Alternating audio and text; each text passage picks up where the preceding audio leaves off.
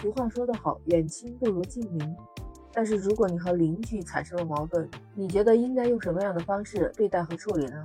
天下之大，无奇不有，竟然有人可以为了邻里间的矛盾持续报复两年之久，到底怎么一回事呢？欢迎收听《简化生活》，你好，我是 Lisa。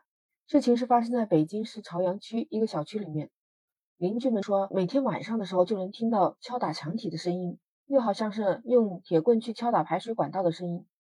反正声音是经常在半夜开始响，有时候十二点、十一点，有时候两三点，甚至有时候四五点，甚至白天也会听到这样的声音。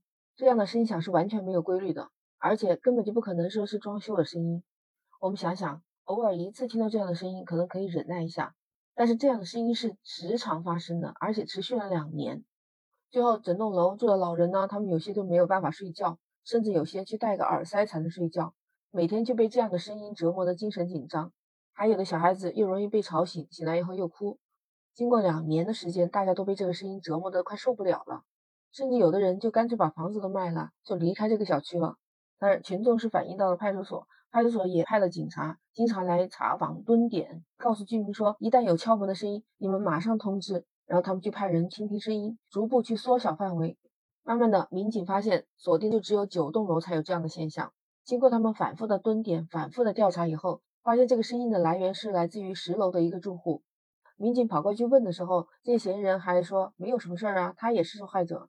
民警调查发现他们家的天花板上的墙皮都脱落了，再三盘问之下，这个住在十楼的姓刘的先生终于承认了，是他每天都在敲墙，而且时间已经长达了两年。为什么他要敲这个墙呢？他和邻里之间发生过矛盾，他心里很不舒服。后来他想着就是要报复。想好了之后，他每天晚上就开始用他家的拖把杆、扫把杆不断的去敲打天花板。结果，因为刘某的这样的行为，给整一栋楼造成了很大的困扰，持续的时间相当长。那么最后，警察判定他是寻衅滋事，他就被依法行政拘留。你说这个刘先生的举动仅仅是报复这么简单吗？自从有邻里之间的小矛盾，那他就一直怀恨在心，这不就明显的是报复社会吗？他和邻居某一个人或者是某一件事情的不同的矛盾，那现在造成了两年这么长的时间，整栋居民都受到了他的干扰。有网友看了也是纷纷留言说：“这人真的是个人才呀，这么有毅力，可以去做大事了。”还有的网友说：“幸好给抓到了，不然如果这样的事情一直发展下去，还不知道会出什么大的乱子呢。”还有的网友惊呼：“你真是杀敌一千，自损八百！”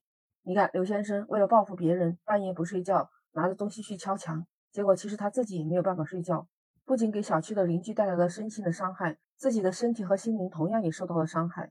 只不过邻居是被他伤害的，他是自己对自己造成的伤害。我们在口罩事件的时候，不是听说过有这么一个暖心的事情吗？一个小女孩突然敲了邻居家的门，后来邻居就知道了，这小姑娘她的父母亲都是医务工作者，没有人带她，也没有人给她弄吃的，小女孩饿极了，幸好好心的邻居帮助了她。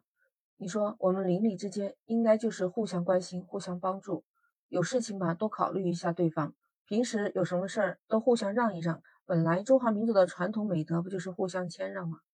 还是那句话，远亲不如近邻，因为远水解不了近渴，所以说相互帮助，把一些小事情做到位了，大家互相体谅。我觉得将心比心吧，人都是有感情的，你对别人好了，别人自然就会对你好。